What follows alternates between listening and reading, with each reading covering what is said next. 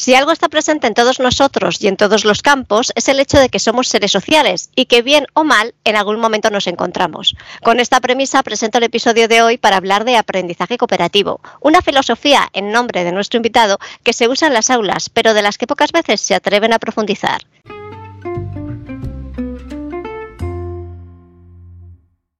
Tenemos con nosotros a José Luis Herrador Lindes, maestro de Educación Física, Música y Primaria, actualmente asesor de formación permanente en el CEP de Almería, coordinador del equipo motor de competencias clave de Almería, tutor INTEF de los cursos Trabajo Cooperativo y Escuelas Inclusivas que Educan en Diversidad.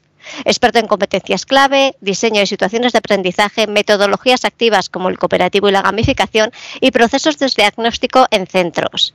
José Luis Herrador Lindes, eh, además, eh, nos indica una serie de trabajos que, suele hacer habitualmente y que vais a ver lo divertido que es porque finalmente lo que se dedica a hacer es a creador infatigable de recursos didácticos como el manual de Treleta, a ver que lo digo bien, manual de Treleta trabajo y cientos de infografías y recursos que vais a poder comprobar en algunos de los enlaces que vamos a compartir en la web. Hola José Luis, bienvenido. Hola, muy buenas, Clara. O sea, por fin, eh, o sea, por fin podemos vernos, ¿eh? ¿eh? llevamos desde julio intentando quedar y eh, sabemos que ha pasado todo, pero sabemos que aquí estamos. Encantado de estar aquí. Aquí estamos, aquí estamos todos con las agendas fatal y entonces, bueno, pues cuando se puede aprovechamos estos ratitos para compartir cosas. Eh, bueno, pues hoy contigo queremos hablar de esto de qué, es el aprendizaje cooperativo y ahí ya te dejo ya manga ancha y tú eres el importante aquí, así que cuéntanos.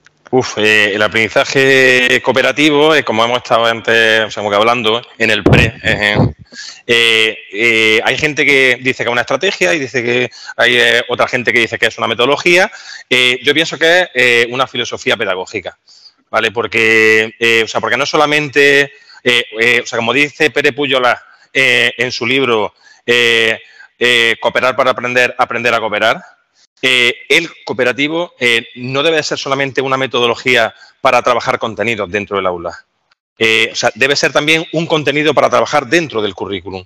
Porque, claro, estamos actualmente en un momento en el que no se quiere gente que sepa muchas cosas, se quiere gente con destreza y con habilidades. Entonces, es esencial que la gente sepa trabajar en equipo. Entonces, por eso creo que más que una metodología concreta para trabajar contenidos, creo que es una filosofía de vida y una filosofía o de enseñanza. Muy bien, ahora, ahora que dices eso, eh, bueno, yo te voy a ir a intercalando a, ¿no? a raíz de, cosas que me surgen por curiosidad. Como hablas de, efectivamente que el currículum tendría que tener, digamos, esa base cooperativa, ahora con las situaciones de aprendizaje, eh, ¿cómo, ¿cómo ha cambiado el panorama en ese sentido? A ver, eh, de hecho, eh, el currículum habla millones de veces de aprendizaje colaborativo, aprendizaje colaborativo, aprendizaje colaborativo, aprendizaje colaborativo. O sea, entra por todos lados. El, colaborativo a mí me falta un poquito, porque eh, hay gente que dice que el colaborativo es lo mismo que el cooperativo y tal, pero, pero yo creo que no, porque el colaborativo es, vamos todos juntos a trabajar para hacer un producto, o sea, con un fin, pero el nivel de empatía, el nivel de trabajo común, eh, eh, el, nivel de preocuparse por el otro, porque eh, todos los otros aprendan, eso no lo tiene el colaborativo. Eso es el cooperativo. además, de hecho, tú ves una, o sea, cualquier organización no gubernamental y ellos son cooperantes, no colaboradores. Porque el colaborador es el que manda 30 euros todos los meses. Pero, pero el cooperante es el que, el que está ahí eh, hombro con hombro, o sea, trabajando para llegar a ese objetivo final. Entonces creo que, eso tiene eh, ese puntito como que más emocional y como que más social, que el colaborativo creo que no lo tiene. Muy bien, me ha gustado mucho el, ejemplo que has puesto, el modelo, ¿no? Porque es el que pringa, es el que coopera y el que colabora ayuda como puede, pero es totalmente, es externo, ¿no? Eh, no, sí, claro, pero, eh, pero luego, eh, a la hora de hacer una tarea o de hacer o sea, un trabajo, cabe la posibilidad de que vamos a colaborar todos para hacer ese producto final. Pero tú haces tu parte, yo hago la mía, tú haces la tuya, el otro hace la otra, y ahora cogemos y la juntamos y, y eh, ese, el producto ese, o sea, como que ya está hecho. Pero no es lo mismo el yo me preocupo por lo que tú estás haciendo, tú me enseñas lo que estás haciendo, yo te enseño lo mío. Eh, tiene, eh, digamos, ese, ese, pequeño matiz social, o sea, que es como que mucho más. Entonces, en, relación a las situaciones de aprendizaje, bueno, esto era lo que veníamos vendiendo en el CED de Almería y en Andalucía desde, desde hace ya años. o sea, meter el cooperativo como metodología vehicular eh, dentro de la aula, o sea, porque, o sea, como que creemos que, o sea, como que es así, y además de hecho lleva, o sea, realmente lleva hablándose de esto muchísimos años, pero ahora parece que ya por fin se ha incluido en el currículum como cosa de, de no te lo pongo ahí como que si quieres que lo haga, no, no, no, no, es que ya tienes que hacerlo. Entonces, eh, a ver si este último empujón sirve para todas esas cosas que se venían intuyendo, empezamos a hacerlas todo el mundo, eh, sería maravilloso. Muy bien, pues con este primer contexto, con esta primera base, eh, dime, eh, principios básicos a tener en cuenta. Eh, ¿qué, me dices tú que es necesario para llevar el cooperativo al aula? Bueno, en, relación a la primera pregunta que, que tú me has hecho de qué es el aprendizaje cooperativo, he seleccionado algunas definiciones de algunos autores que creo que son bastante, o sea, bastante potentes porque además son muy, muy parecidas pero muy diferentes.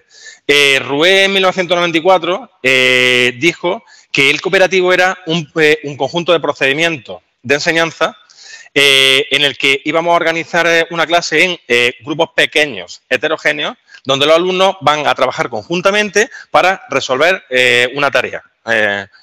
Y para, claro está, profundizar en su propio aprendizaje.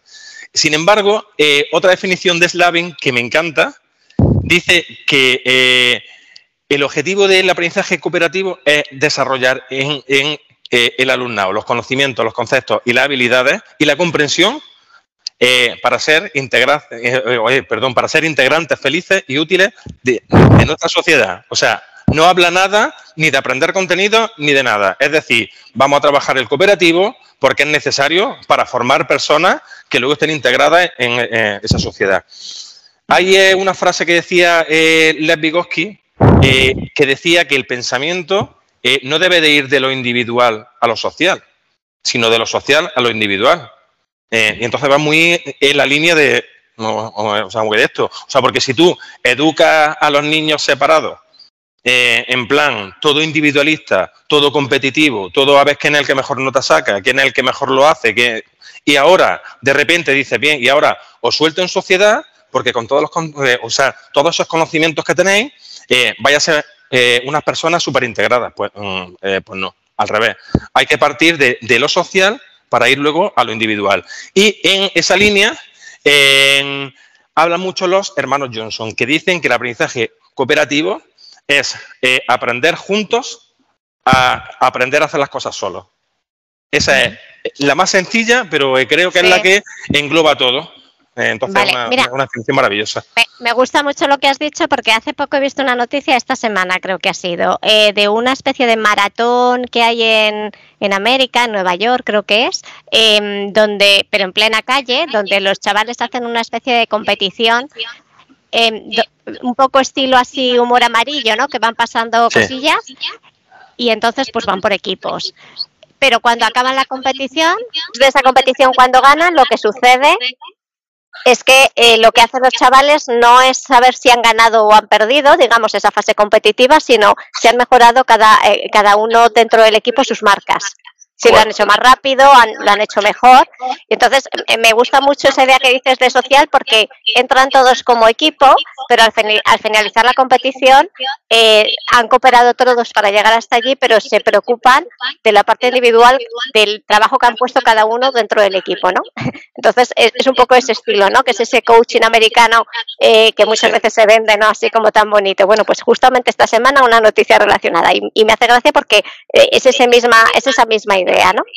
claro, pero es que, eh, pero es que también además, si digamos, si, eh, si el desempeño tuyo depende en cierto modo de el desempeño del resto de, del resto de, los integrantes del grupo, eh, digamos que te va a esforzar un poquito más en que todo el mundo, o sea, que lo haga bien. Ahora, si, si no es determinante, pues entonces dice, pues mira, pues yo tiro para adelante porque yo soy más rápido, porque yo soy más fuerte. Claro, pero tú a lo mejor eres más rápido, pero hay otro que es más fuerte. Y, a lo mejor hay otro que, que, es menos rápido y que es menos fuerte, pero que es más inteligente. Y entonces otro tiene otra virtud. Entonces, el, yo creo que el aprendizaje cooperativo es una metodología, digamos, captadora de talento. ¿Sabes?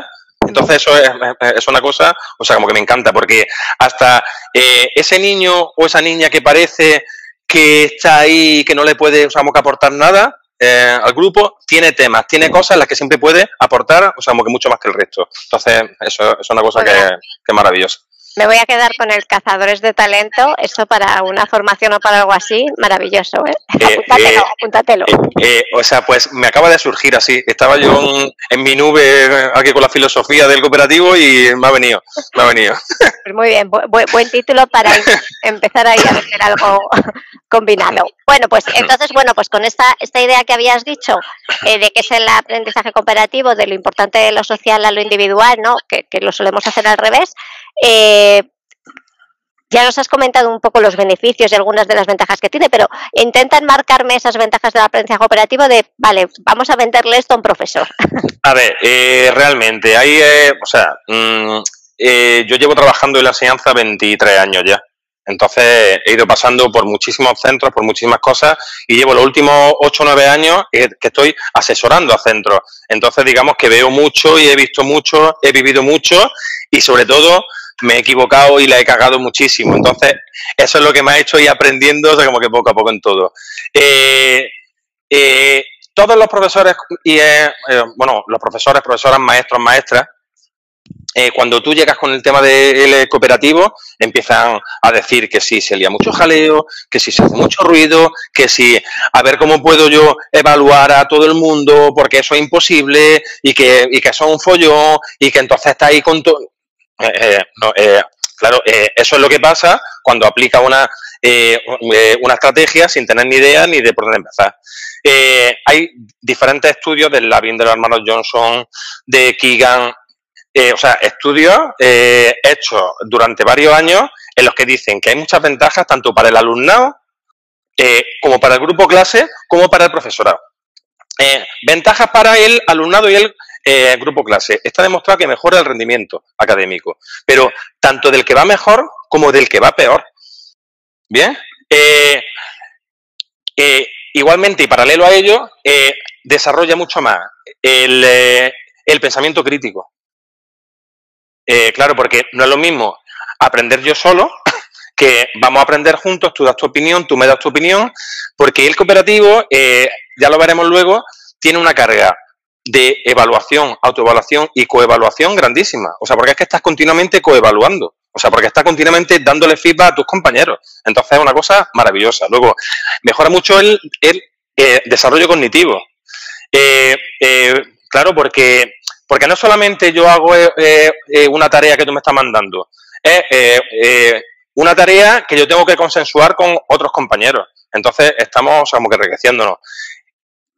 por supuesto, eh, mejora del, desarrollo socioafectivo y, emocional, el tema de la cohesión del grupo, el tema de la pertenencia al grupo, eso es una cosa que es fundamental y es que además es la base. O sea, si no hay eh, eh, cohesión de grupo y si no partimos de ese desarrollo emocional y socioafectivo, va a fallar todo. mejora la interacción, la autonomía, la, la independencia, volvemos al aprendo a hacer las cosas yo solo gracias a mi grupo, ¿no? Eh, aumenta la motivación y, eh, eh, sobre todo, como ya hemos dicho, y lo más importante, hay mucha mayor cohesión y hay mucho mayor sentimiento de pertenencia. Esto en cuanto al alumnado. Y entonces dirá, claro, sí, eso es muy bonito para ellos, pero yo que soy el maestro, ¿yo qué hago cuando se pongan aquí todos a hablar, etcétera, etcétera? Bueno, luego hay técnicas para controlar el tema del ruido y toda la historia. primero, facilita la atención a la diversidad yo en una clase de 25 no puedo estar atendiendo a 25 niños a la vez. Pero eh, si hay diferentes grupos en los que ellos son independientes y ellos se van ayudando, se van explicando, van haciendo cosas, eh, yo puedo estar centrado en un grupo con cinco personas o con cuatro personas. Eh, entonces puedo ir dando vueltas por los grupos, facilitando, no enseñando. Ahora, claro, hay que cambiar el rol.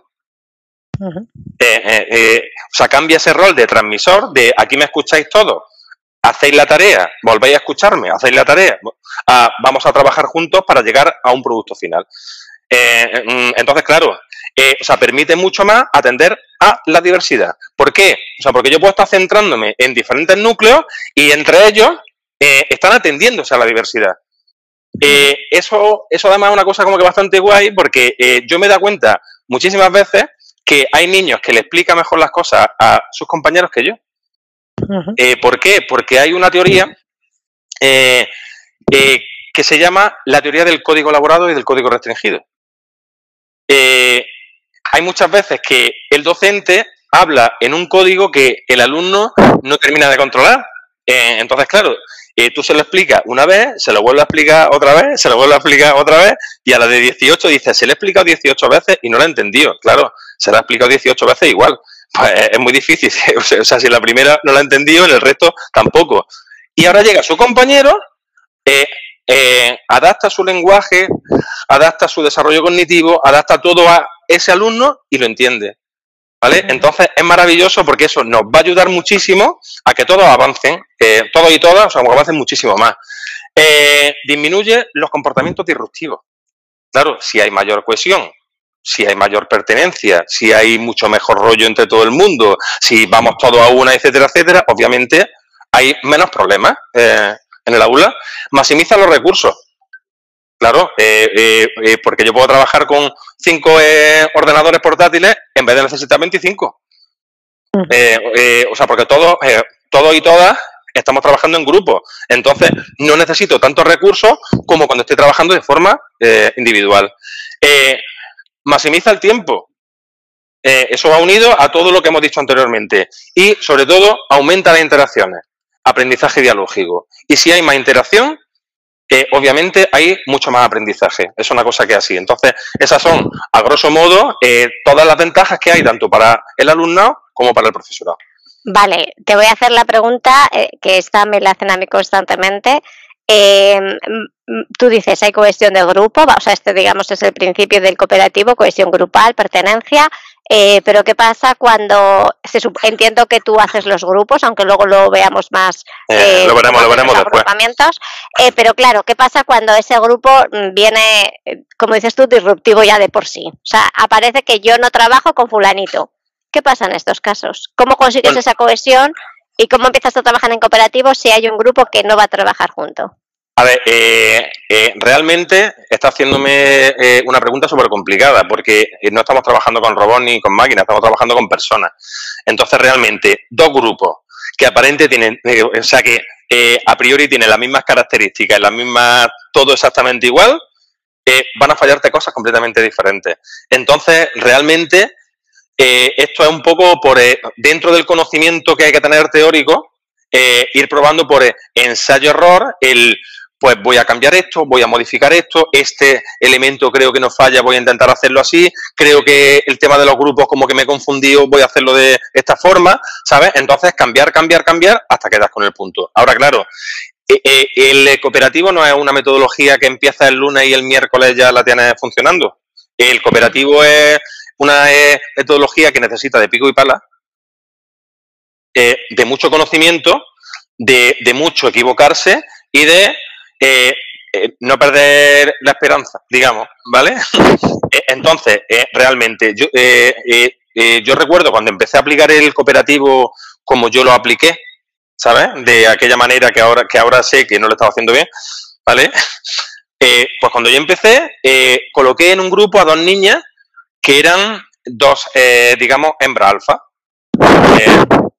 totales, totales. Entonces, ellas eran las líderes, ellas peleaban, ellas tal y cual, y, entonces yo dije, esto eh, es un reto, digo, os voy, a, os voy a dejar sentada hasta que aprendáis a entenderos, ¿sabes? Ahora, claro, en el tipo de actividades que yo ponía, el trato que yo tenía con el grupo, el cómo me acercaba yo a ellas, el cómo facilitaba para que llegaran mm, eh, a algunas conclusiones comunes, eh, mm, también digamos, el cómo resaltaba yo, fíjate que, eh, que ella tiene esta habilidad que te complementa a ti, tú tienes esta habilidad que la complementa a ella, mira, eh, o sea, miras cómo juntas, estáis trabajando genial porque mira lo que habéis hecho, entonces, eh, a base de feedback y de refuerzo, de feedback y de refuerzo, de feedback y de refuerzo, pasaron de que no se podían ver ni en pintura que cuando dije romper los grupos y ponerla en grupos diferentes, dijeron que ellas querían estar juntas el resto de sus vidas, ¿sabes? Ahora, ¿significa eso que siempre vaya eh, a pasar? Pues no. Eh, ahora, claro, luego leí el manual de el, eh, aprendizaje cooperativo básico y me di cuenta de que, de que no lo había hecho bien. O sea, porque supuestamente, bueno, o sea, no lo había hecho bien según ciertos conceptos, pero, eh, eh, o sea, pero creo, eh, yo creo que yo conseguí ahí, o sea, como que muchísimas cosas. Entonces, aunque exista un manual en, el que te indican cosas, hay que adaptarlo a las circunstancias y hay que, lo que yo llamo recauchutarlo. Hay que recauchutar cosas, hay que recauchutar, hay que coger y hay que adaptar y hay que encajar en mi realidad. Entonces creo que esa es eh, ahora, claro, este grupo viene muy mal, este grupo es que no quiere trabajar juntos, pues claro, eh, o sea, pero generalmente, ¿por qué no queremos trabajar juntos? Porque no sabemos trabajar juntos. ¿Y por qué no sabemos trabajar juntos? Porque nunca nos han enseñado a trabajar juntos. Entonces, claro, pues eh, un grupo con actitud, a lo mejor en un mes y medio, dos meses, ya estás creando grupos base con roles y a lo mejor este grupo vas a tardar cinco meses o seis, pero bueno, pero es pico y pala. muy bien, muy bien. Mm, equivocarte y levantarte mucho. Eh, equivocarse y levantarse. Muy bien. Vale, tú utilizas un término aquí que, dices querer poder saber. ¿A, qué te refieres con esto?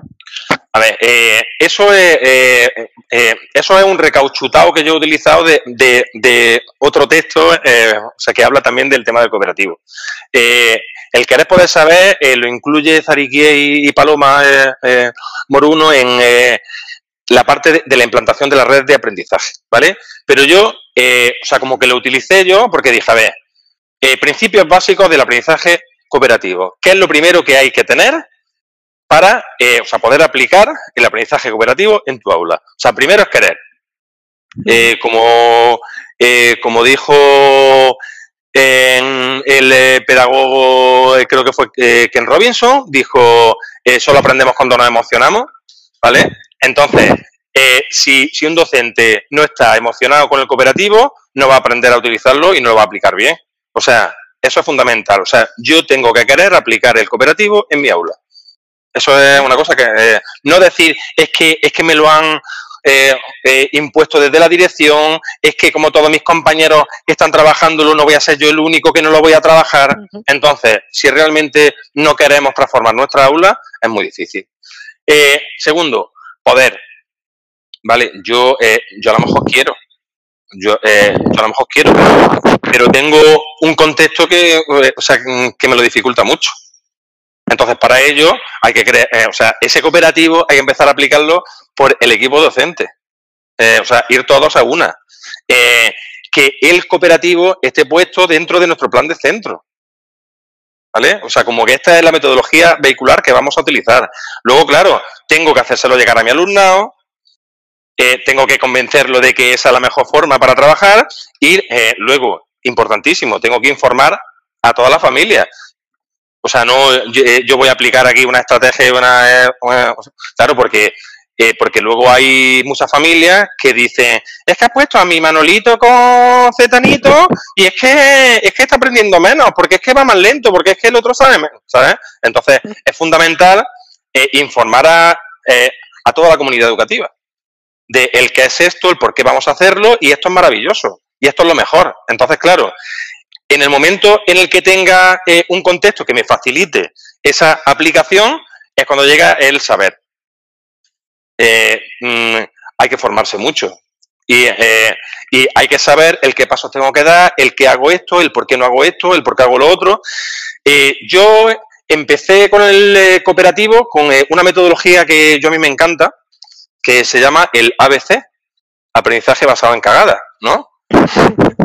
Y además es la metodología que más me ha enseñado en todos los días de mi vida. Entonces, yo empecé con el cooperativo, con el que había visto una chica, que conocía a una chica que se había formado en cooperativo una vez cuando estuvo en Laponia de viaje, no sé qué, no sé cuánto, y entonces yo le vi que hacía cuatro cosas y yo dije, pues esto para mi clase. Yo todo lo que pasaba por mi puerta decía para adentro. Eh, entonces yo empecé a aplicar el cooperativo sin haberme leído ni una línea de cooperativo. Solo por intuición eh, docente, eh, por querer, más que por poder y por saber, ¿sabes? Y entonces yo empecé en un primero de primaria, eh, con niños que no sabían leer prácticamente nada todavía, pues yo empecé con grupos de seis, con roles, desde el primer día. desde el primer día, entonces, entonces claro, yo lo de, lo de las destrezas cooperativas, yo eso yo no sabía lo que era, yo, ¿para qué voy a trabajar las destrezas cooperativas? Ya irán aprendiéndolo por el camino, ¿sabes? Eh, entonces, claro, fue un, fue un auténtico desastre y, y, aún, y, y aún haciéndolo mal, o sea, porque reconozco que, que, peor no, eh, o sea, como que no podía haberlo hecho, saqué muchísimas cosas buenas.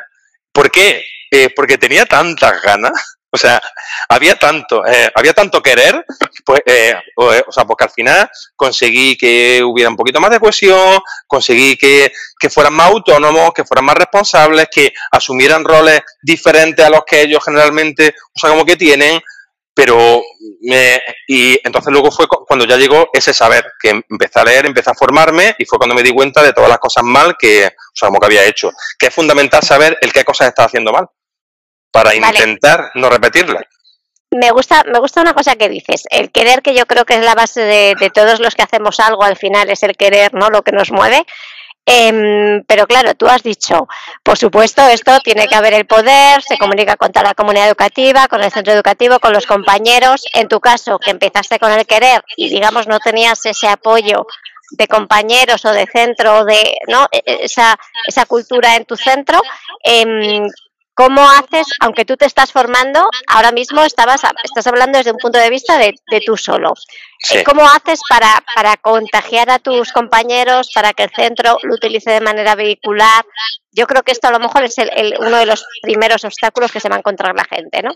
Sí, claro. Eh, aquí, eh, aquí es donde eh, hablamos de lo de la implantación de la red de aprendizaje, que, que todo esto debe, eh, eh, debe de empezar por los equipos directivos. O sea, eh, eh, ya estamos hablando de un punto, del punto del liderazgo pedagógico.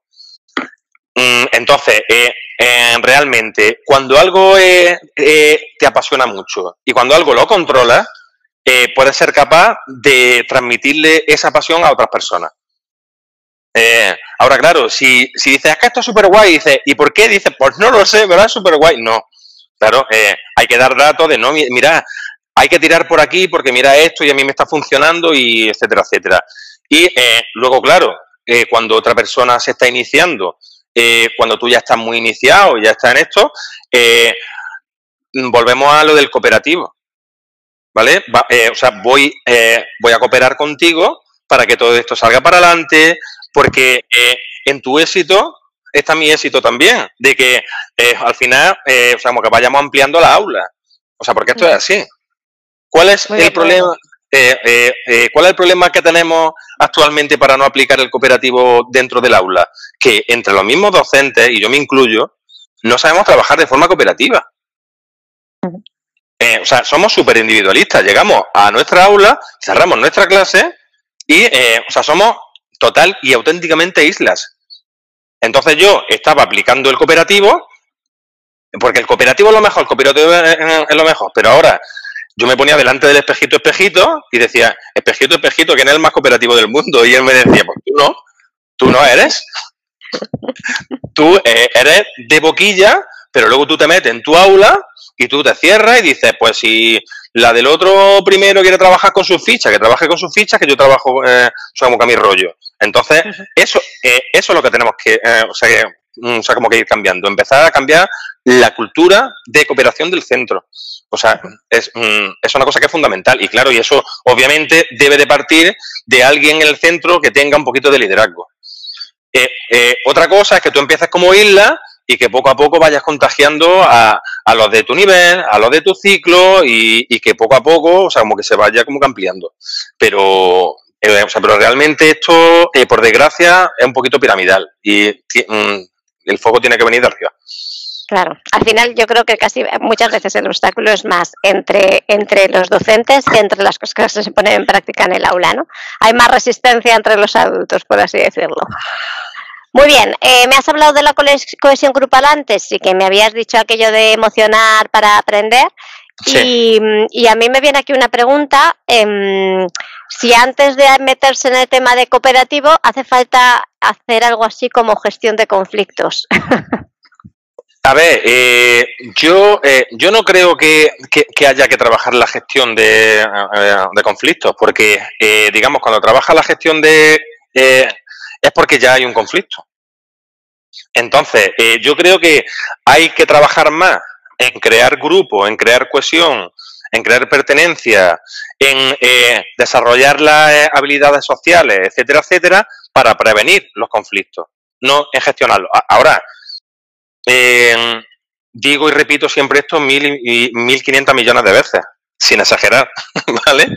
Que el cooperativo no es efectivo al 100% con todos los niños, con todas las situaciones, con todas las personas, con todos los docentes de todos los centros eh, universales del mundo.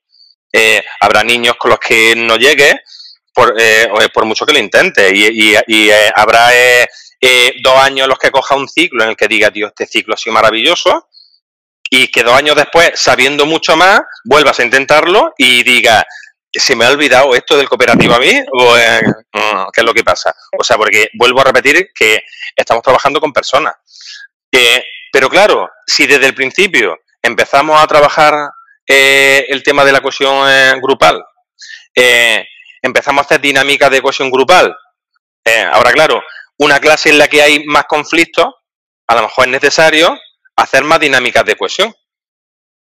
Eh, una, eh, eh, sin embargo, otra clase en la que hay menos, pues a lo mejor no es necesario hacer tantas dinámicas de cohesión grupal y, hay que enfocarlo hacia otro elemento, otro punto. Ahora, pero claro, algo, algo que se recomienda y que ya veremos en la fase de implantación es que hay que parcelar el trabajo del desarrollo de, de esos procesos sociales. El, eh, previo a implementar el cooperativo, ¿no? Claro, claro. Eh, eh, bueno, el previo, el, dura, el previo y el durante. O sea, porque, o sea, porque una vez que ya estamos trabajándolo, pues habrá una serie de destrezas cooperativas que habrá que ir o trabajando. Y además, en el cooperativo, en la fase de implantación hay tres fases. Pues en la primera fase vamos a empezar mm, con unas destrezas cooperativas como hablar a tu compañero por, eh, por su nombre, en vez de decirle, eh, tu cabeza, o sea, que eso por aquí, eh, o sea, por el sur es mucho, eh, cabezón, ¿sabes? eh, o sea, eh, mira tú, o, o por ejemplo, que cuando hables a alguien le mires a la cara. O sea, eh, estamos partiendo eh, por eso. Estamos partiendo por eso. Entonces, claro, si hay niños que cuando hablan miran al suelo, pues mm, ahí dice, aquí está fallando algo. Es falta de seguridad, falta de confianza en el grupo, es falta de, falta de cohesión, es falta de muchísimas cosas. Y entonces, a nivel emocional, ahí hay eh, eh, una carencia súper grande. Entonces, eso es la base de todo. Muy bien, nos apuntamos entonces a ese trabajo de educación emocional eh, que nos acompaña durante todo el proceso de cooperativo, desde el momento uno. has comentado ya varias cosillas relacionadas con el cooperativo, cohesión grupal, dependencia, responsabilidad. Pero ¿cuáles son los elementos así concretos que me dices de aprendizaje comparativo? A ver, eh, eh, según, según los hermanos Johnson, por ejemplo, son cinco, según otros son seis, según otros son tres, ¿vale? Eh, yo me baso en la propuesta que tiene Francisco Zariguier y Paloma Moruno y todo el grupo de la Universidad de Alcalá de Henares, que hicieron un trabajo maravilloso, que derivó en un libro, en el libro de aprendizaje cooperativo y altas capacidades de SM, de, la editorial SM. Es un libro gratuito que está en la red, o sea que todo el mundo puede, eh, o sea, puede coger y buscarlo. Ahora te digo el título exacto porque no me acuerdo, ¿vale?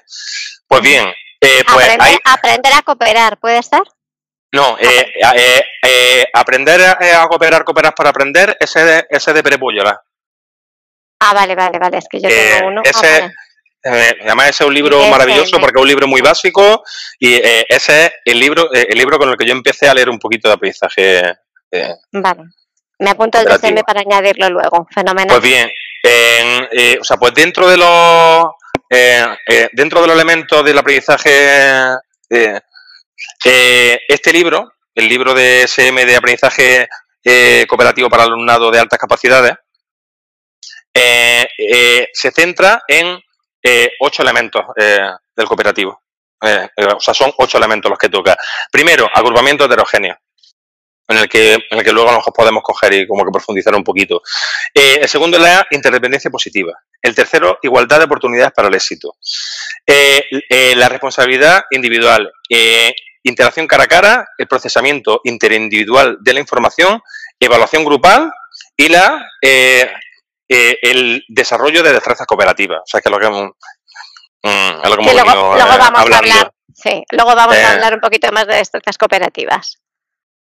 Sí, pues eh, eh, esos, eh, esos ocho elementos son esenciales mm, para que esto, es, mm, esto del de, aprendizaje o sea, cooperativo, digamos, o sea, como que funcione y esté equilibrado. Realmente, en el libro de los hermanos Johnson, o sea, por ejemplo, hablan, hablan sobre la triada cooperativa que son, digamos, los tres elementos del aprendizaje cooperativo que tienen que estar sí o sí. O sea, e-, esos son, eh, o sea, como que esenciales. Eh, uno de ellos es la interdependencia positiva. O sea, si no hay interdependencia positiva, no hay cooperativo. Eso es así. ¿Y qué preguntas podemos hacernos para saber si hay esa interdependencia? Primero, eh, ¿se necesitan para trabajar? Muy buena. se necesitan para trabajar. Y otra, ¿se necesitan para aprender? ¿Y eso cómo eh. lo mides? ¿Cómo lo, cómo lo haces para saberlo?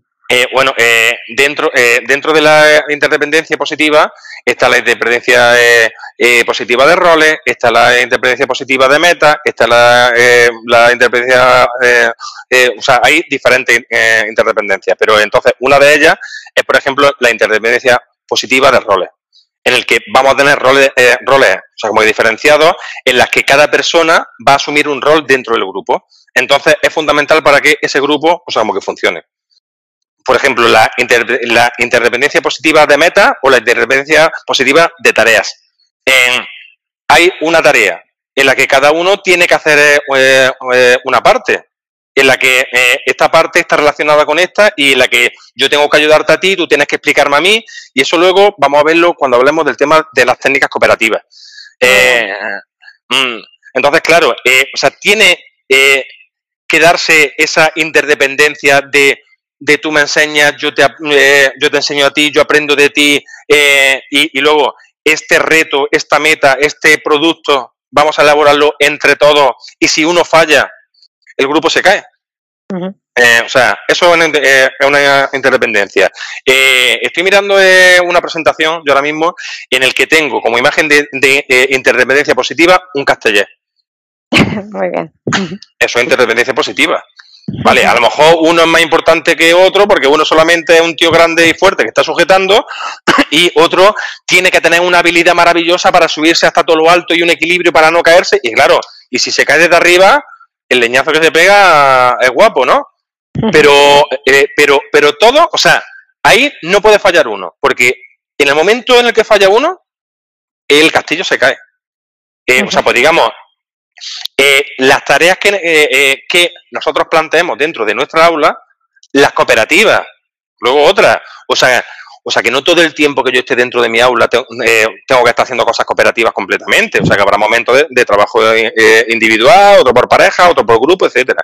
¿No? Pero entonces, esas tareas cooperativas eh, tienen que tener esa base de que si una persona falla, bueno, a lo mejor no se cae el castillo, pero sí se tuerce. ¿Vale?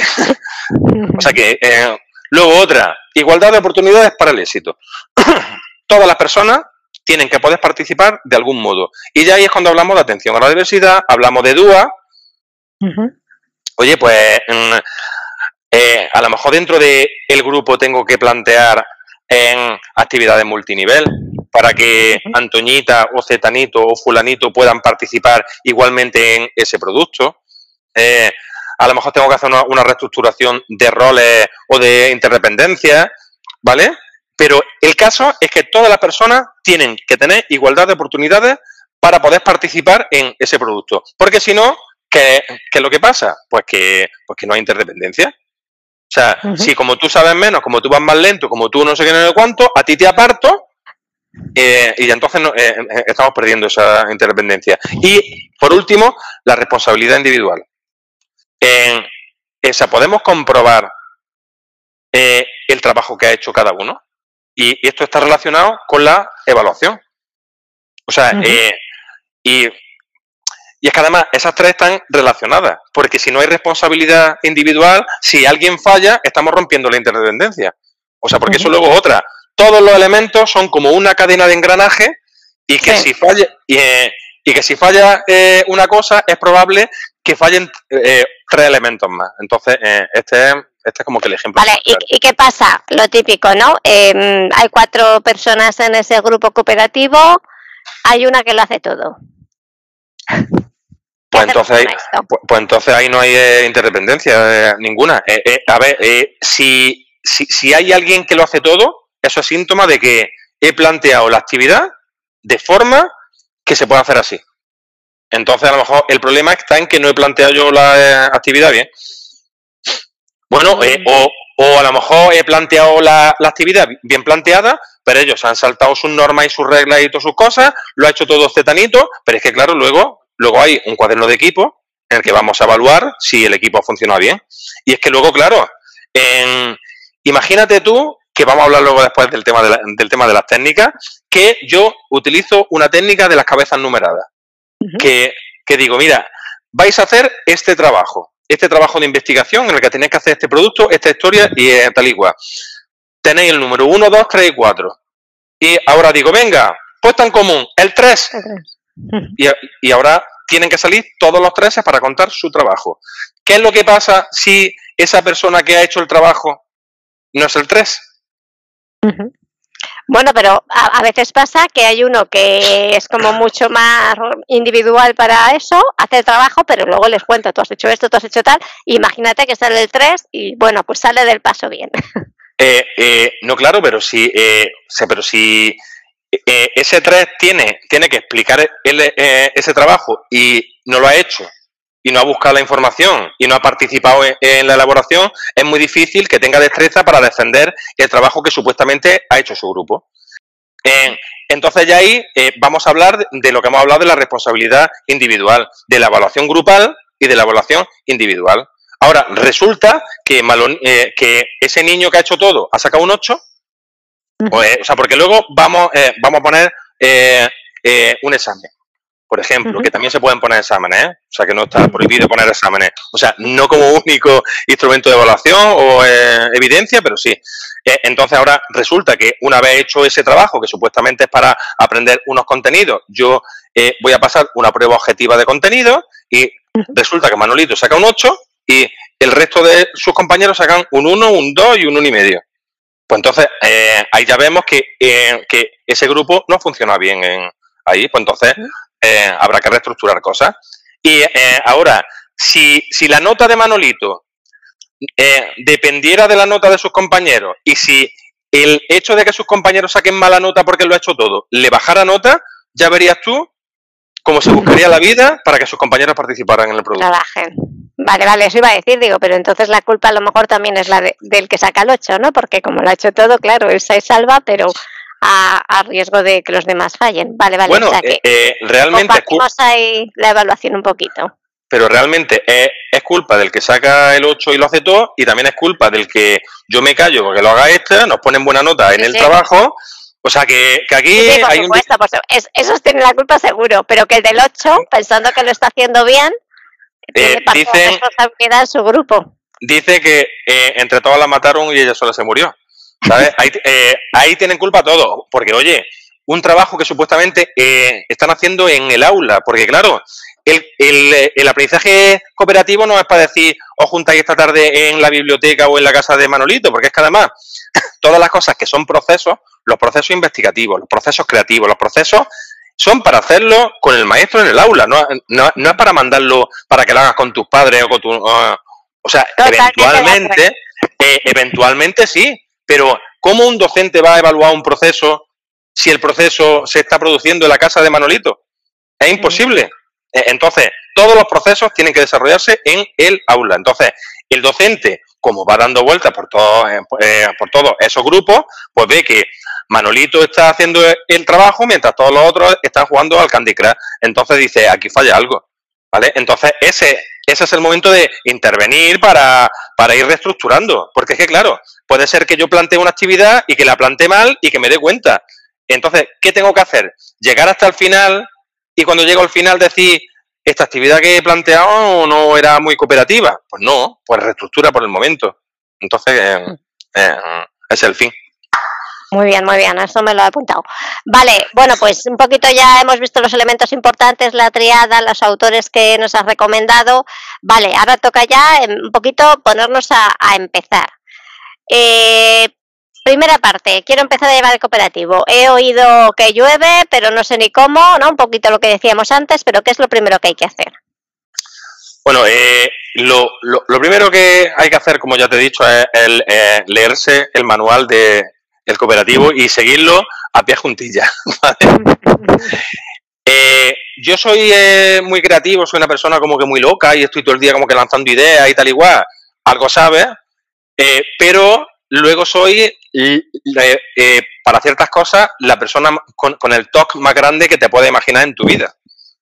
Entonces yo, por ejemplo, el cooperativo, soy de, me ha dicho, dos pasos al frente y tres pasos a la derecha. Y yo es eh, o sea, como si estuviera siguiendo el mapa del tesoro de, o sea, de la isla enteramente. Entonces, el cooperativo tiene eh, una secuencia de implantación que está dividida en tres bloques. Están los primeros pasos, está luego la fase de consolidación y luego está la fase de, perfeccionamiento.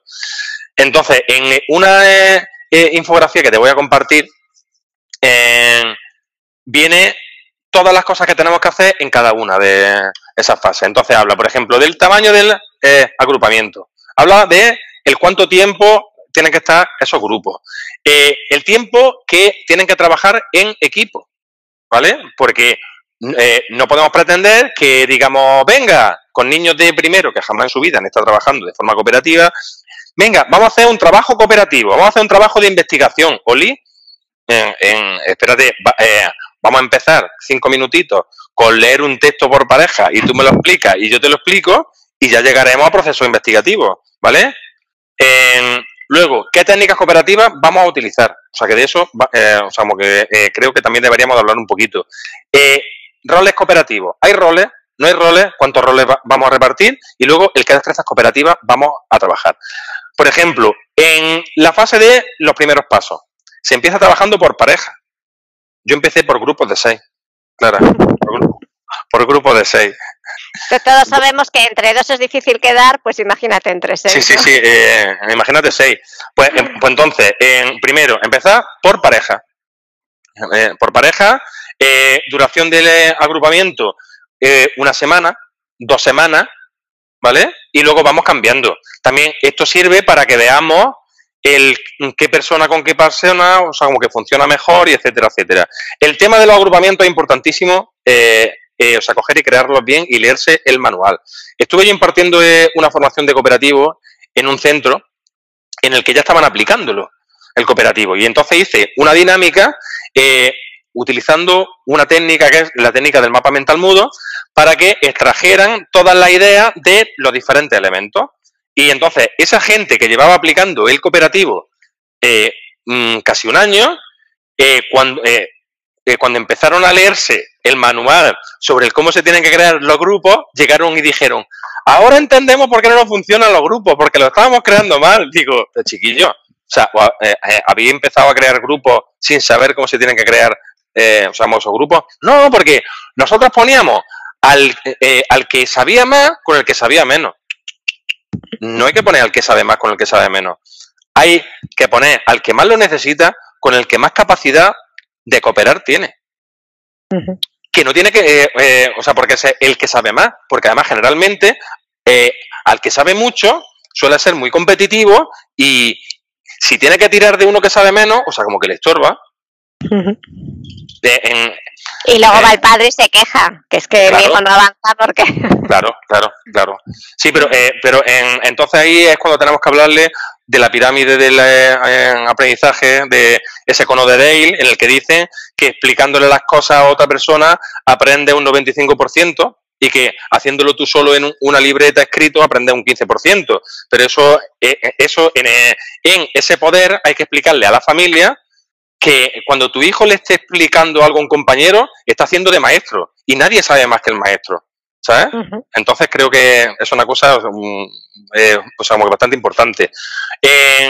El, tiempo de trabajo en los primeros pasos no debe de pasar los 10 minutos por sesión. O sea, eh, dentro de una hora de lengua, pues a lo mejor vamos a utilizar un texto, o sea, eh, pues, vamos a utilizar una técnica cooperativa para analizar el contenido de un texto o hacer un problema o hacer una tarea, o sea, como que pequeñita. ¿vale? Pero 5 o 10 minutos. ¿Por qué? Porque no están preparados o preparadas para, eh, para más tiempo en, donde tengan que concordar y que discordar, o sea, como que diferentes cosas. Eh, ¿Qué técnicas cooperativas vamos a utilizar? Vamos a utilizar técnicas cooperativas informales. A ver, hay eh, dos tipos de técnicas cooperativas. Están las informales y están las formales. las informales son técnicas cooperativas, digamos, más sencillas. ¿vale? Que están sobre todo eh, eh, dirigidas a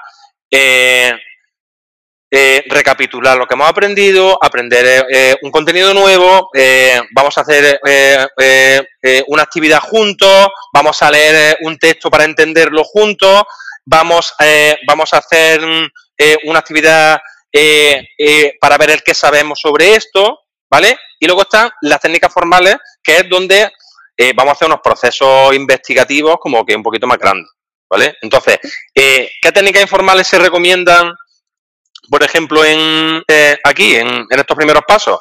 Pues el folio giratorio, lo que, se, lo que sabemos, o unas parejas cooperativas de lectura. Claro, es esencial que tiremos de todas esas técnicas para hacerlas por pareja. Eh, eh, o sea, por ejemplo, eh, unas cabezas numeradas, pues unas cabezas numeradas entre dos personas, pues como que no tiene mucho chiste.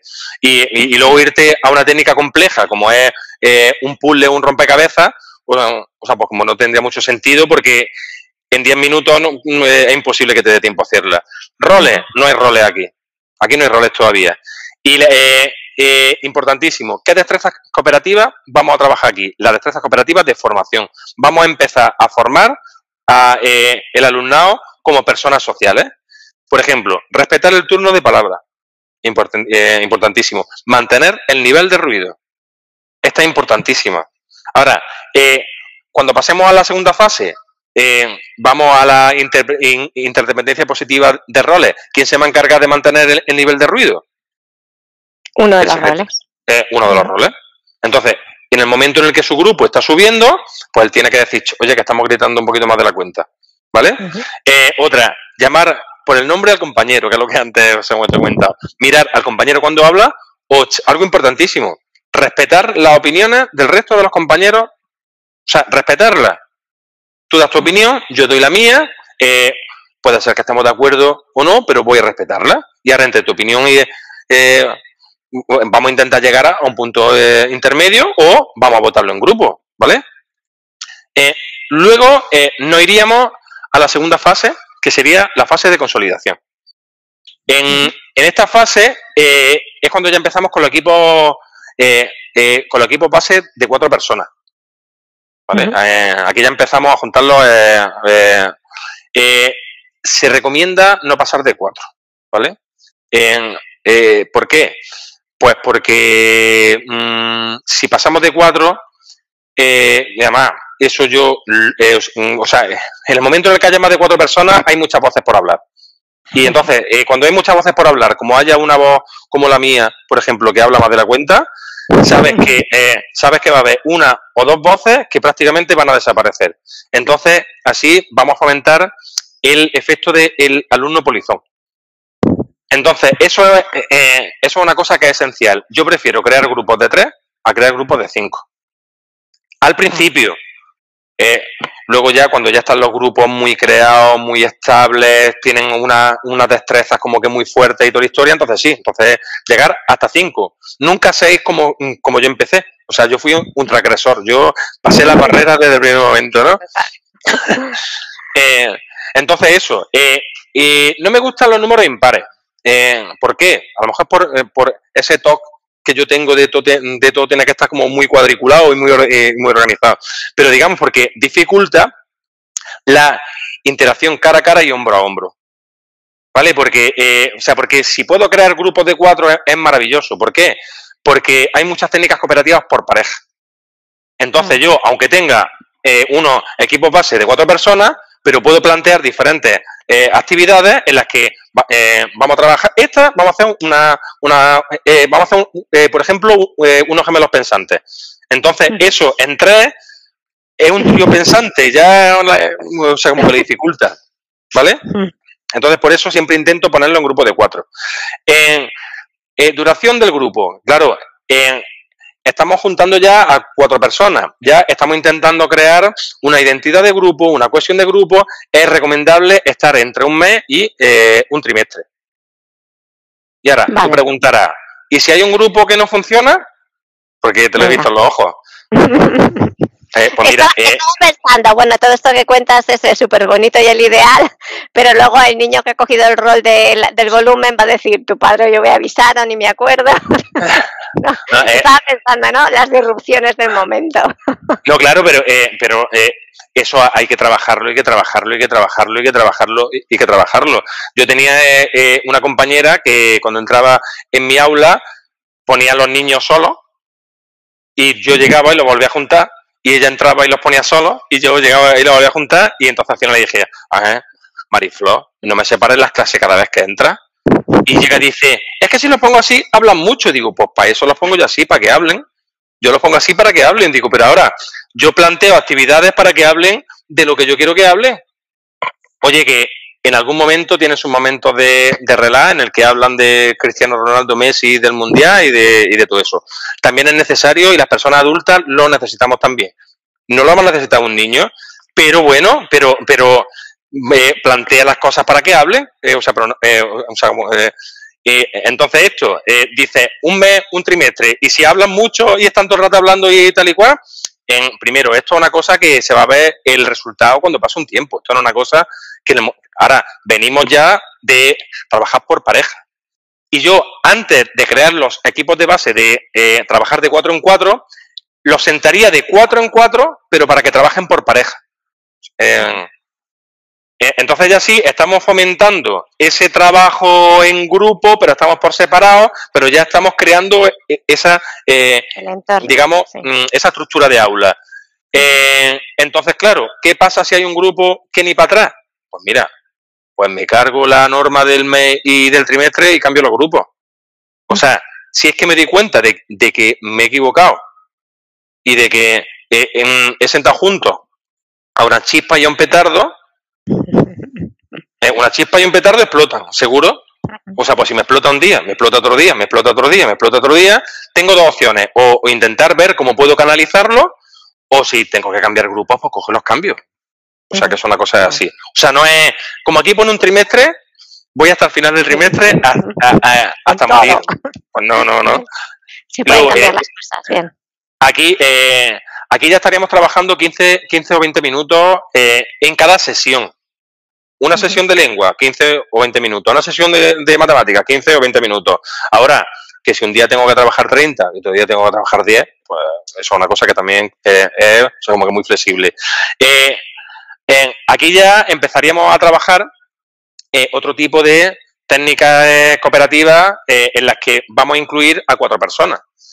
Como por ejemplo el presentar contenido, eh, eh, eh, eh, algunas técnicas cooperativas que hay para recapitular y sintetizar, eh, otras que hay para procesar información, como por ejemplo es la pizza al centro, el rompecabezas, eh, o el eh, eh, números iguales juntos o el cabezas numeradas, ¿vale? En, en el que eh, vamos entre todos a hacer un trabajo y, y todas las personas eh, tienen que ser capaces de exponer este trabajo delante de esos compañeros.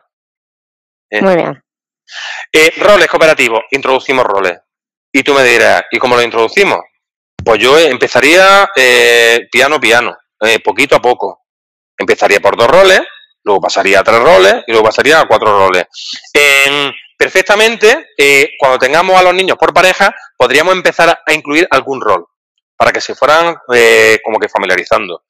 Y Dime dice, ejemplos, dime ejemplos de roles y cómo le das a cada uno el suyo. ¿Aleatoriamente o...?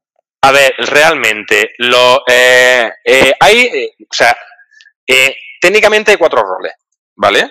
Está el rol, eh, el, el rol de coordinador, el rol de portavoz, el rol de, eh, bueno, de coordinador o coordinadora, vamos a ser inclusivos con el lenguaje, eh, eh, el rol de portavoz, el de moderador o moderadora y el de secretario o secretaria. ¿Cómo se dan los roles? Pues a ver, eh, cuando se empieza con los equipos base, se entrega un cuaderno de equipo en el que cada persona tiene que definir cuáles son sus habilidades, o sea, como que como persona y como alumno y como... Bien, entonces, en base a esas habilidades, el primer rol que se le da es el que más se acerca a esas habilidades, esas destrezas que esa persona tiene. Eh, pues si yo soy muy de organizar y tengo mucho, eh, eh, usamos que liderazgo y tal igual, pues yo voy a coordinar el grupo. ¿Vale? El que hace un alguien que está coordinando el grupo tiene que conocer muy bien el qué tarea estamos haciendo, tiene que controlar el tiempo para que se haga, en, sabemos que en tiempo siempre, tiene que animar al eh, equipo y eh, tiene que ayudar si hay algún tipo de algún tipo de problema, tiene que distribuir tareas, ¿vale? Eh, venga, tú te encargas de esto, tú te encargas de esto, yo me encargo de lo otro.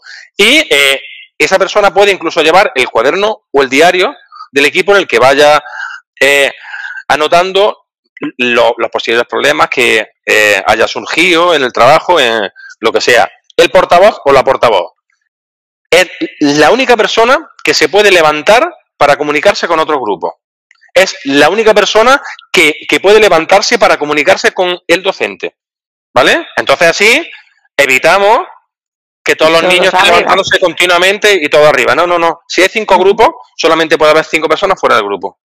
Entonces, eh, esa persona es la que hace llegar las preguntas, las dudas, las exposiciones, las, eh, eh, las conclusiones, etcétera, etcétera, tanto al docente como a todo el resto de, eh, o sea, de, de, los grupos del alumnado, en pequeño grupo, en gran grupo, etcétera, etcétera. Luego está el moderador o la moderadora, que es la persona encargada de moderar. Control de ruido. Esa es su función fundamental. Porque el cooperativo, el gran problema que tiene el, el del control de ruido. Eh, otra cosa fundamental es que se encarga de que todas las personas del grupo participen y den su opinión. Entonces así estamos promoviendo la interdependencia positiva. Antes tú decías, bueno, ¿y si hay alguien que no quiere participar? Pues está el moderador que, que dice, oye, Pepica, que, que, que tú no has dicho nada, di algo, colabora, eh, o sea, participa. Eh, entonces así hace, hace que todo el mundo se sienta parte del grupo y, que, y hace, hace que todo el mundo se sienta escuchado. Eh, vale, entonces, con lo que estás diciendo, que un poco para que me quede claro, ¿no? Para, o para los que están llegando, ¿no? Eh, vale, aprendizaje operativo no es que aprenden a cooperar en el trabajo, sino a gestionar cómo trabajan. Eh, todo, todo. Vale, pero estás dando roles que es de gestión de ese trabajo, pero no estás dando roles, por ejemplo, el, de, qué parte de trabajo van a hacer, por así decirlo. Claro, porque es que porque es que eso no se hace en los roles. O sea, digamos que el tema eh, el tema de la independencia positiva de funciones es a nivel organizativo de eh, grupo. Pero luego esa interdependencia, o sea, que se da, que es el procesamiento interindividual esas son las técnicas cooperativas. Entonces ahí es donde realmente te dice el qué cosa eh, tienes que hacer dentro de la tarea. Muy bien. Eso es lo que quería que dijeras, que explicaras. Vale. Muy bien, muy bien. Pues sigue, sigue. Estamos ya en esa fase.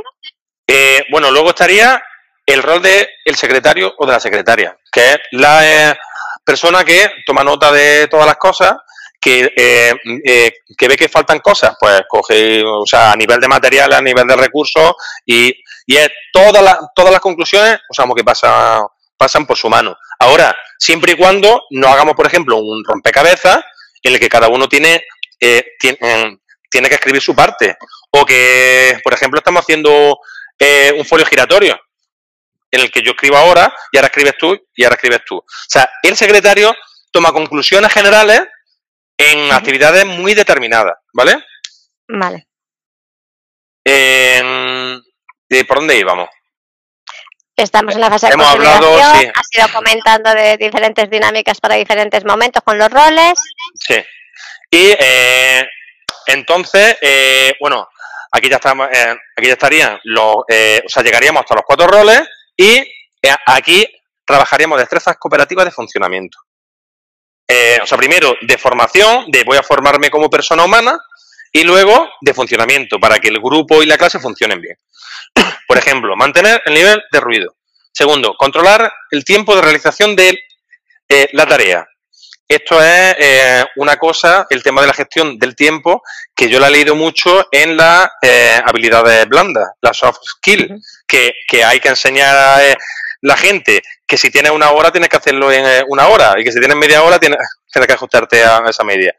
Luego, expresar apoyo y aceptación. O sea, pedir ayuda y también saber aceptarla, porque hay muchas veces que nos cuesta tanto pedir ayuda como recibirla, como darla, como todo, ¿sabes?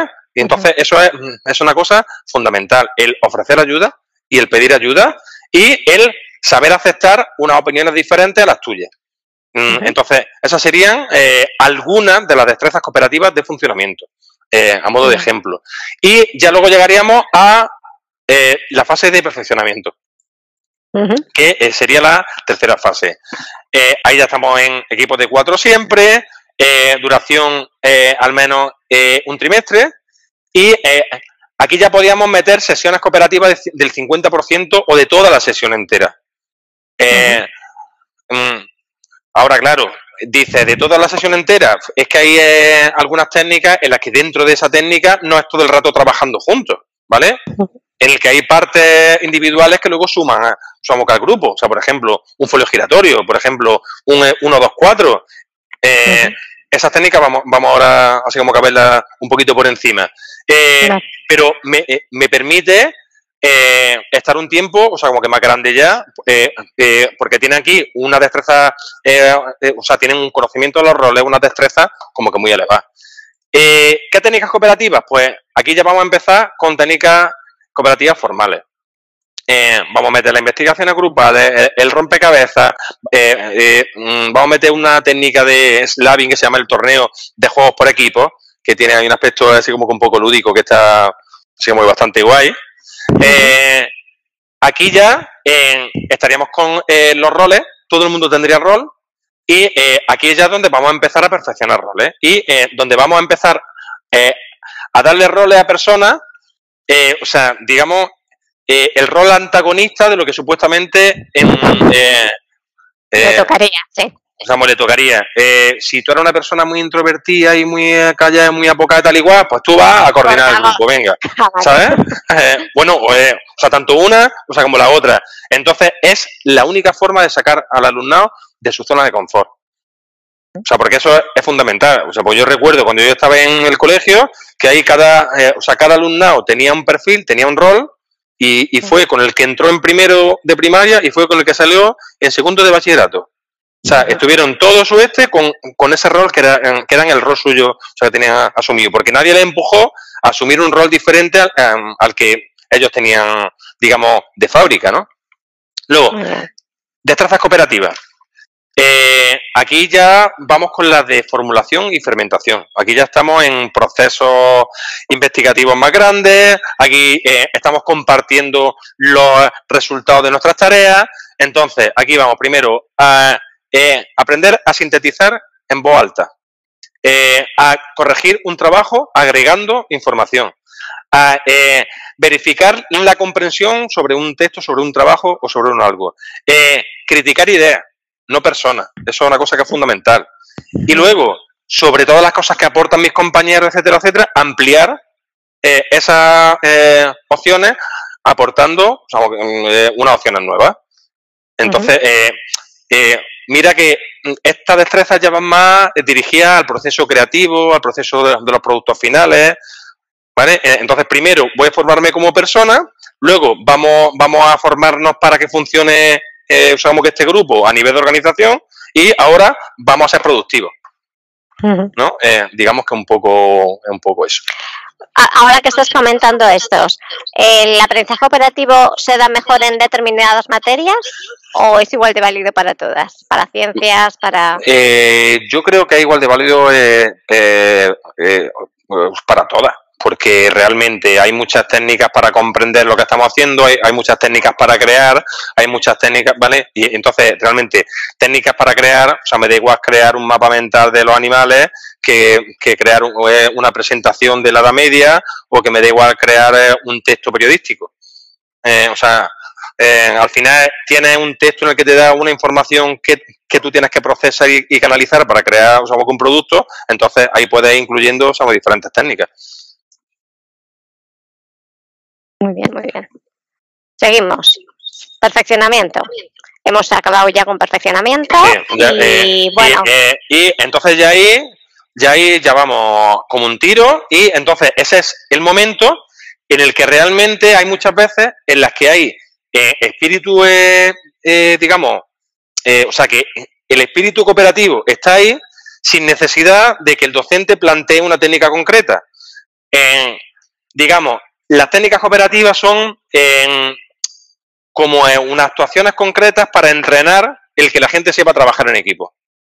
Eh, ahora, claro, llegará eh, un momento en el que, el que, no, el que no va a ser, eh, o sea, como que necesaria una técnica concreta, o oye, o que el mismo alumnado está trabajando y tal y cual, de ellos de forma individual, y dicen ellos, lápiz al centro, sin necesidad de que el docente haya dicho, oye, que vamos a utilizar la técnica esta. O sea, ellos Qué bonito eso, ¿no? Sí, sí, eso es, una cosa que es maravillosa. Sí, sí, sí. Es una cosa que es maravillosa.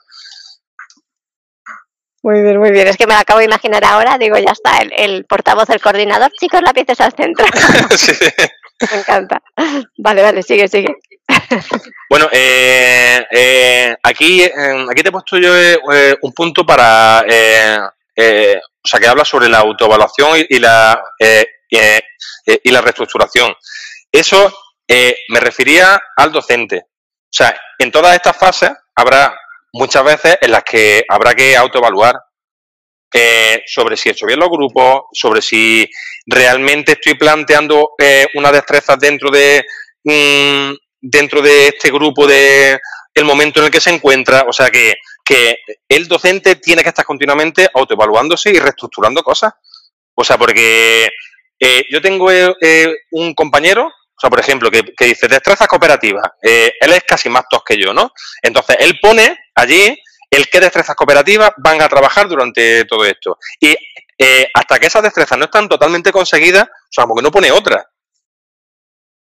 ahora, él pone otra y pone otra y pone otra, pero si ahora ve que una destreza que estaba antes o sea, como que, como que se ha vuelto ahí, eh, vuelve atrás otra vez. Entonces vuelve, vuelve a reestructurar, vuelve, sea, que es ir para adelante, ir para atrás y, y, eso, mucha autoevaluación y, eh, y eso, mucha reestructuración. Eh, de grupos, de tareas, de roles y de etcétera, etcétera, porque a lo mejor hay grupos en los que, en los que has distribuido los roles de una determinada forma, pero ves que no funcionan y pues, pues ya está, pues si hay que cambiar, cambiamos y, ya Se está. cambia.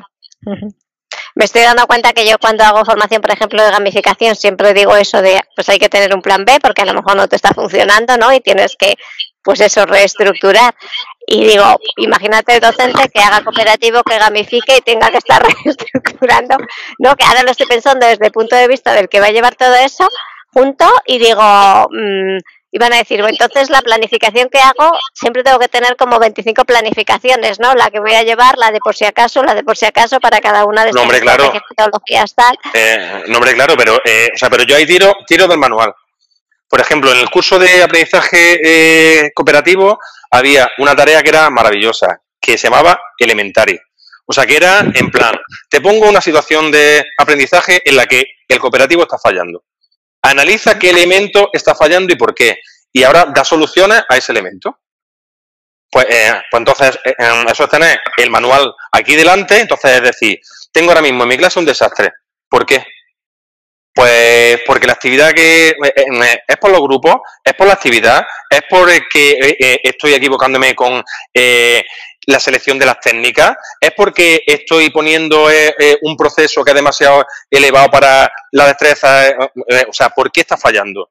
Y, entonces, claro, así es muy fácil el coger y el mm, enroscar la tuerca que está floja, ¿sabes? o sea, que eso, digamos que realmente no es tengo un plan B paralelo, Es sobre... Es, sobre... es el detalle de cada cosita, ¿vale? Ahí está.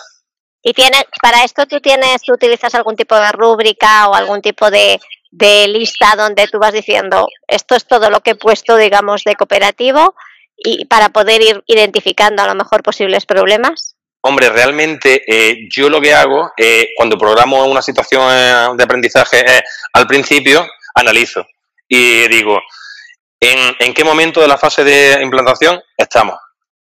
Pues estamos en la fase de iniciación, vale, pues muy bien. Pues entonces ahora veo qué destrezas cooperativas. Eh, entonces hago eh, eh, un paseo, digamos, por todos los elementos, viendo el qué roles voy a dar, cómo los voy a dar. Entonces voy haciendo, digamos, un esquema de qué técnica voy a utilizar. En función de la actividad de, y de las tareas y de, y de tal y cual. El que destrezas cooperativas, etcétera, etcétera. Entonces realmente es luego hacer así, mm, así como que un check.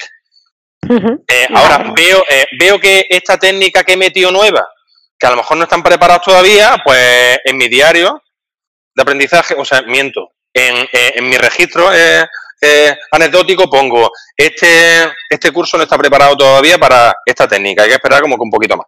¿Sabes? Pero, uh -huh. pero en plan así, pero, eh, pero claro, eh, el tema no está en decir, voy a utilizar esta técnica y ahora voy a utilizar esta otra y ahora voy a utilizar esta otra. Esto, eh, o sea, mete dos, tres técnicas al principio. Y, uh -huh. y entonces cuando, eh, o sea, cuando esas técnicas, esos roles, o sea, eh, cuando esté asimilado y ya esté automatizado, es cuando voy a ir metiendo, o sea, como que más cosas, es cuando voy a ir metiendo, o sea, como que más cosas. Esto es como si voy a construir un edificio y están los pilares todavía que no está fuerte el hormigón y yo empiezo a echarle un ladrillo y otro ladrillo y otro ladrillo y otro ladrillo. Pues, uh -huh. eh, o sea, pues si el hormigón está flojo, pues esa casa, esa casa se me cae. Uh -huh. Entonces, por eso, cuando el hormigón esté fuerte, le pongo un ladrillo con su pegue. Y cuando esté bien pegado, le pongo otro ladrillo. Entonces, así, poco a poco, hasta que llegamos a eh, eh, construir una casa, un chalet, un edificio o eh, o eh, una torre. Muy bien, muy bien. Me encantan tus, tus ejemplos. De todo, tienes de todo. De carpintería. Eh, de... Es que soy maestro, son, entonces. Son muy, y son muy visuales, además. Así que fenomenal. Yo creo que así se hacen más idea también los oyentes ¿no? de, de a lo que nos referimos. Vale, eh, vamos a pasar un poquito para, para ir avanzando, que llevamos aquí ya una horita. Eh, yo creo que en general eh, nos has contado casi todo lo que se hace bien, pero detalles de cosas que hacemos mal, pero así rapidito. Errores eh, habituales. Eh, rapidito, voy a nombrártelos porque como ya he venido hablando de ellos durante todo el camino, primero, eh, aplicar el cooperativo sin tener base científica. O sea, el desconocimiento es una cosa que es fundamental. Antes de aplicar el cooperativo, tengo que leer algo y tengo que saber un poquito de, de cómo va esto. Eh, Segundo, errores en la aplicación de los elementos. Que, que, eso muchas veces viene derivado de que estoy aplicando cosas sin saber ni que existen ocho elementos diferentes, ¿no? Pero eh, eh, algo fundamental y algo en lo que suele pasar mucho es la configuración errónea de los equipos. Si los equipos no los configuro bien, eh, o sea, como que me os aseguro que mmm, voy a tener muchísimos problemas. Luego otra, las prisas. Las prisas son muy malas las presas son muy malas. La, eh, o sea, la gente quiere estar ya con los grupos, con los roles, con eh, por cuatro y con todo y, y, haciendo. No, no, no, no. Hay que ir poquito a poco. Hay que ir poco a poco. O sea, al principio dice cinco minutos por hora. Pues cinco minutos por hora, hasta que vayan adquiriendo esas destrezas. Eso es una cosa que es fundamental. Luego otra, el diseño de las actividades que hagamos. O sea, si, si yo no diseño las eh, eh actividades teniendo en cuenta eh, la triada cooperativa, ¿sabes? Pues mmm, eh, mal. Eh, eh, entonces hay muchas veces que falla porque las actividades que yo estoy planteando no son cooperativas. ¿Qué me puede ayudar a mí para que eso no pase? Tirar, eh, tirar de técnica. ahora, que hay millones de técnicas y que tú entras en San Google y pones técnicas cooperativas y vienen millones de técnicas. Uh -huh. Pero, ¿significa que esas son las únicas técnicas que tenga que haber? No.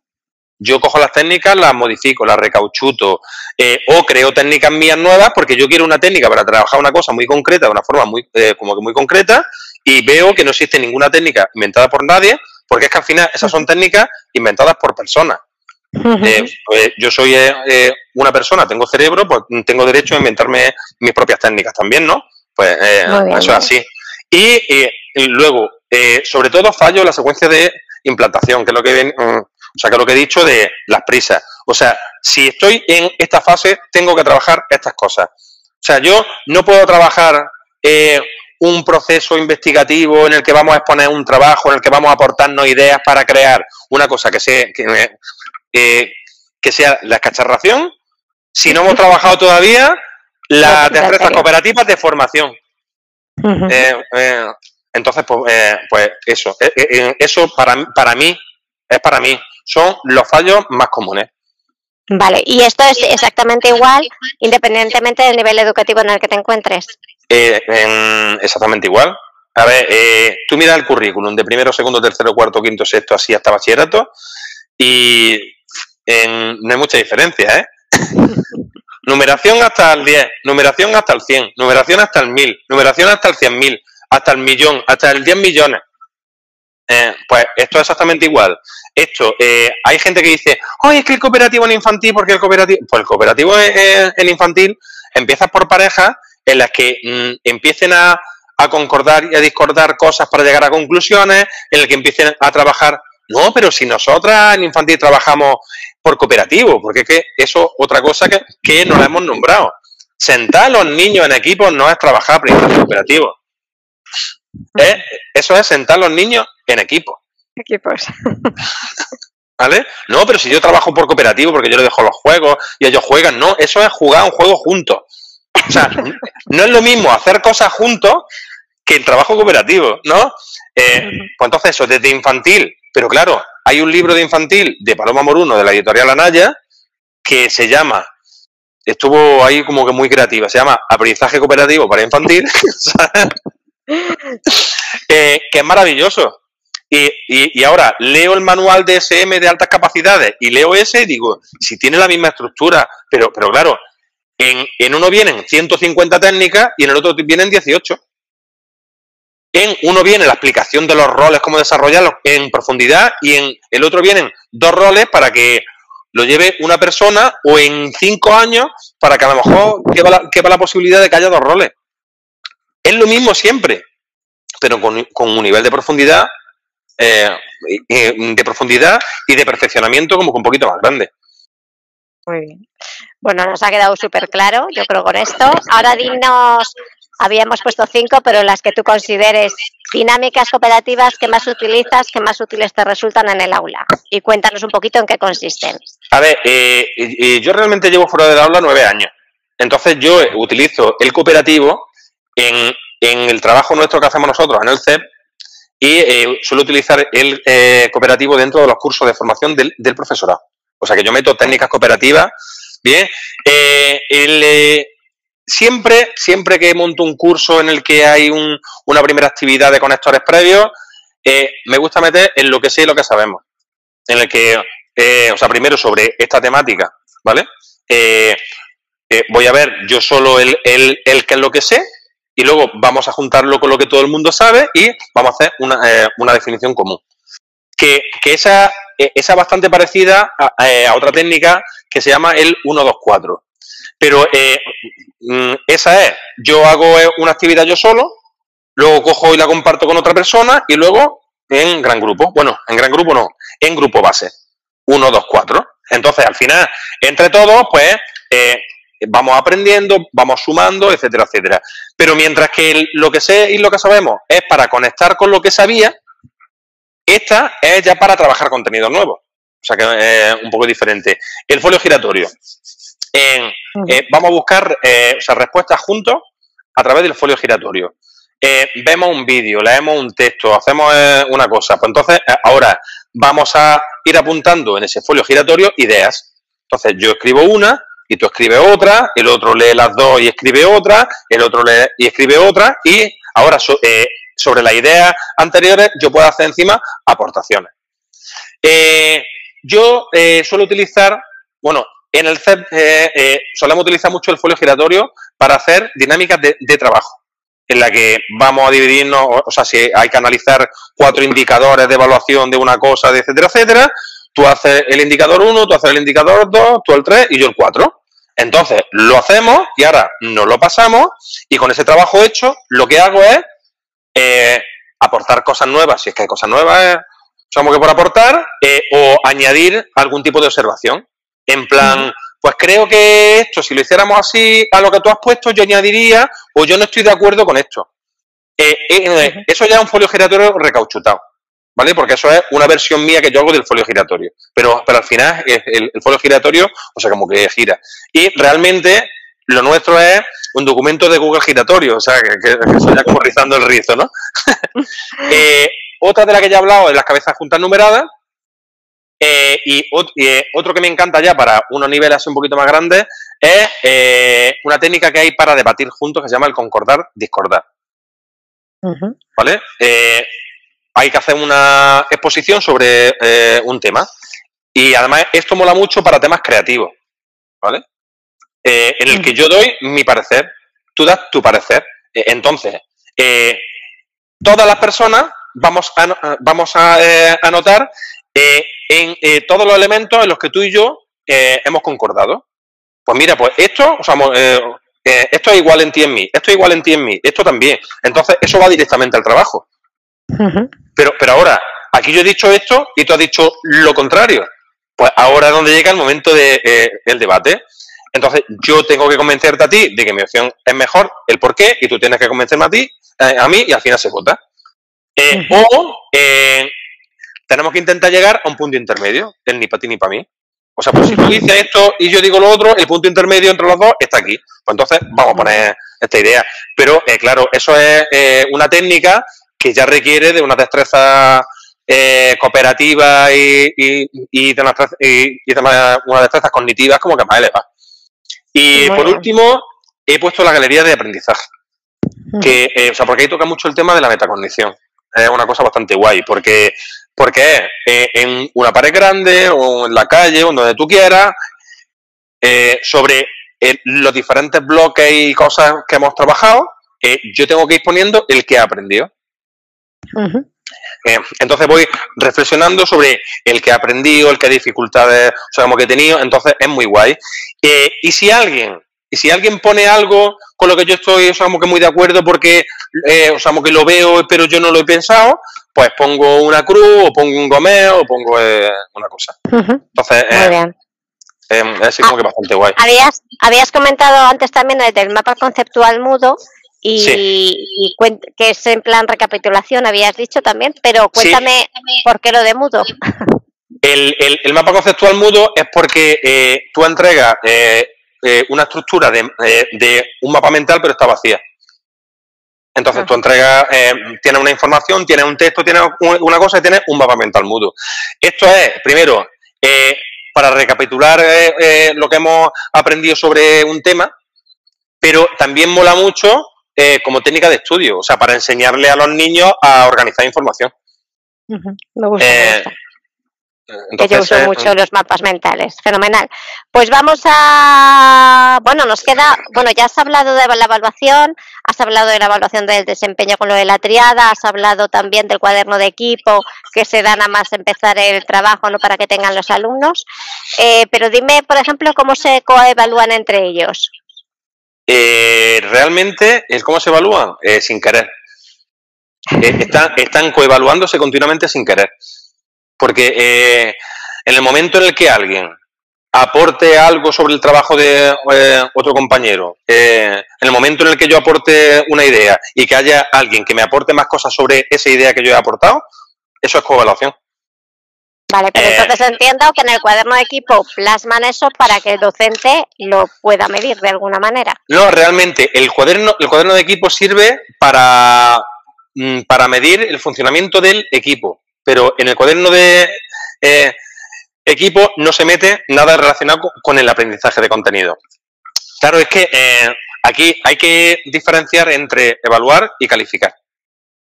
O sea, es una eh, herramienta de coevaluación, pero no es una herramienta de calificación.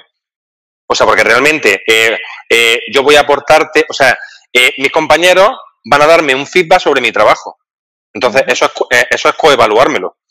Uh -huh. Luego, claro. Pero, para ellos. Claro, para ellos. la única finalidad de esa coevaluación es mejorar el proceso de aprendizaje y es mejorar esos productos, o sea, que están elaborando y confeccionando.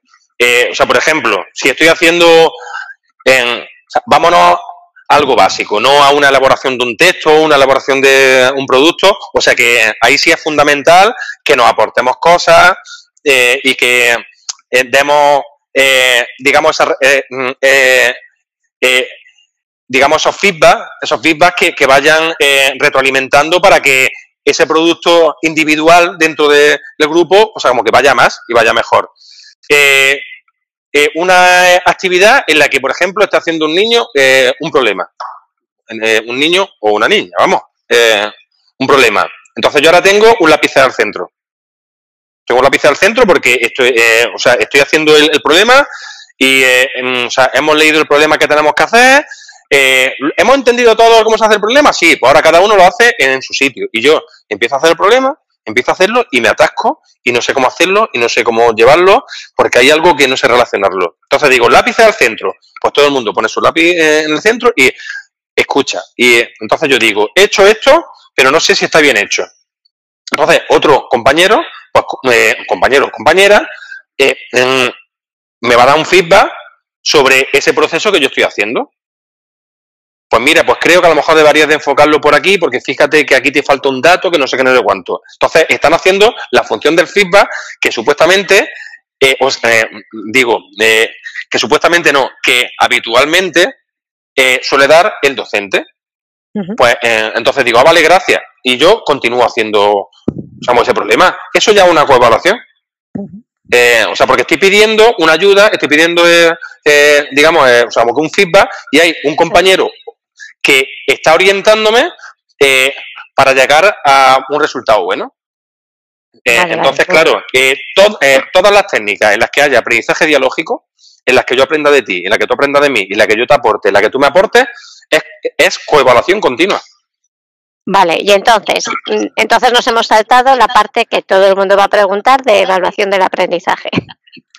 Sí, la evaluación del eh, aprendizaje. Como hemos dicho al principio, en la triada cooperativa nos tenemos que asegurar que, con las actividades que yo estoy planteando, que con las cosas que yo estoy planteando, puedo evaluar tanto el desempeño del grupo como el desempeño eh, individual. Recuerdo un centro en el que una maestra, que además tenía a su hijo allí, entonces por eso no estaba muy de acuerdo, porque su hijo era, según ella, muy inteligente y tal y cual, y entonces no quería que las notas de su hijo se vieran eh, condicionada a que le tocara un grupo en el que fueran restándole. O sea, eh, esa, esa, competitividad que nos han metido a ti y eh, a mí cuando éramos pequeños, pues exactamente igual. entonces yo llegué y le dije, mm, vamos a ver, el cooperativo sirve para que el alumnado se aprendan y se enseñen entre ellos, para que creen unas conductas sociales de ayuda, de cooperación, de empatía, etcétera, etcétera. Pero, eh, pero luego tú tienes que tener tus tareas evaluables, tus actividades evaluables, tus evidencias individuales, tus exámenes y tus instrumentos para evaluar los diferentes criterios, eh, ¿vale? O sea, todos los criterios tienen que ir asociados a eh, una acción evaluable con una evidencia.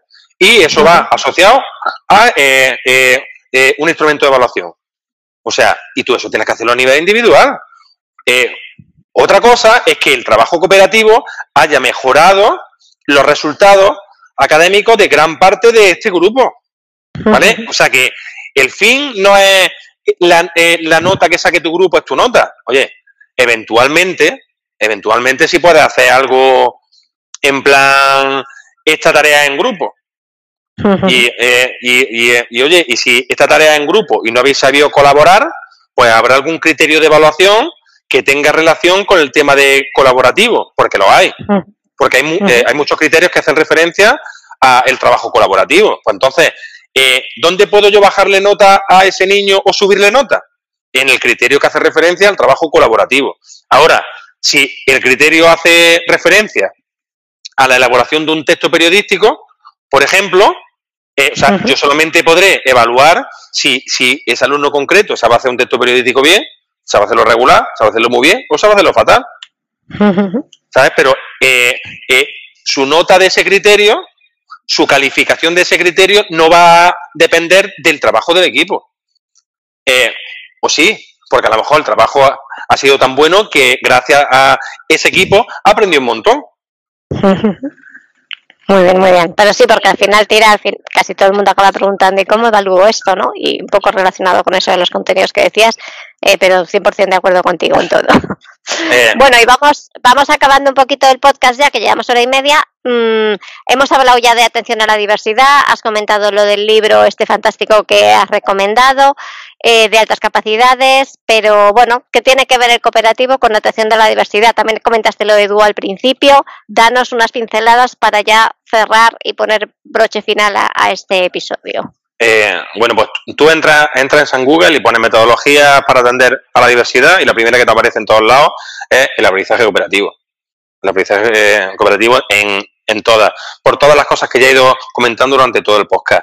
Eh, y además, de hecho, eh, ahora que estamos con formaciones, situaciones de aprendizaje, etcétera, etcétera, ese apartado que hay para meter las pautas DUA, hay muchas pautas DUA que por medio del cooperativo, o sea, como que se solventan, o sea, que no hace falta elaborar recursos digitales para, o sea, mm, todas las barreras que no encontremos DUA, no. O sea, hay metodologías maravillosas que me pueden ayudar mucho más que un recurso digital. Entonces, ¿cuál es la metodología para mí? Bueno, para mí y para muchísima gente, eh, por excelencia para atender a la diversidad y el aprendizaje cooperativo. Entonces, mm, creo que eh, hay que apostar eh, o sea, por esta metodología, entre muchas otras cosas, porque lo pone en el decreto y hay que hacerlo obligatoriamente porque el decreto es prescriptivo. Muy bien, pues sí o sí. Vale, pues con esto lo vamos a dejar.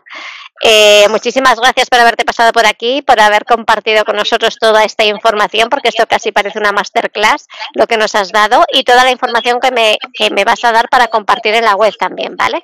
Entonces, bueno, agradecerte muchísimo el haber buscado este huequito para, para hablar conmigo y contarnos esto que te da también, que es el cooperativo. Encantado, encantadísimo, eh, siempre de, o sea, de hablar contigo y de hablar de esto más todavía.